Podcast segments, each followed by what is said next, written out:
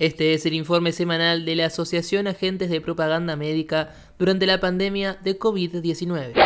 Gremiales.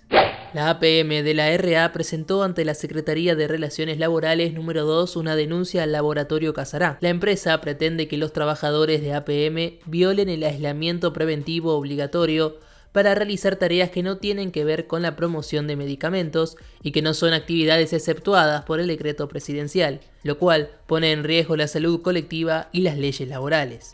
Salarios.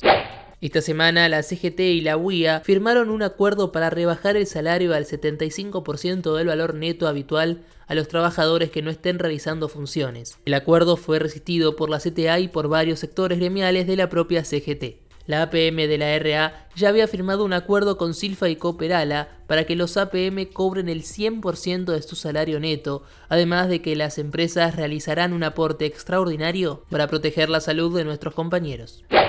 Ante los anuncios de la Organización Internacional del Trabajo, que señalan que a raíz de la crisis y la recesión producida por la pandemia se perderán 195 millones de empleos, el secretario general de la Central Sindical de las Américas, Rafael Freire, llamó a establecer un protocolo de crisis para defender los puestos de trabajo y los salarios, así como también garantizar una renta mínima para todos los trabajadores. Industria farmacéutica. Un informe especial de la consultora IQVIA señala que en el mes de marzo las farmacias de barrio aumentaron un 22,7% en su volumen de ventas, mientras que las cadenas tuvieron una performance más moderada con un alza del 11%. El crecimiento en las transacciones medidas en volumen fue del 19,6% para todo el canal de farmacias. Informe epidemiológico. Esta semana los afectados por coronavirus en Argentina llegaron a los 5.371 casos. La tasa de recuperación sigue en el orden del 30%, la de mortalidad por casos confirmados en un 5% y también la ocupación de camas de terapia intensiva se mantiene estable en alrededor del 3%.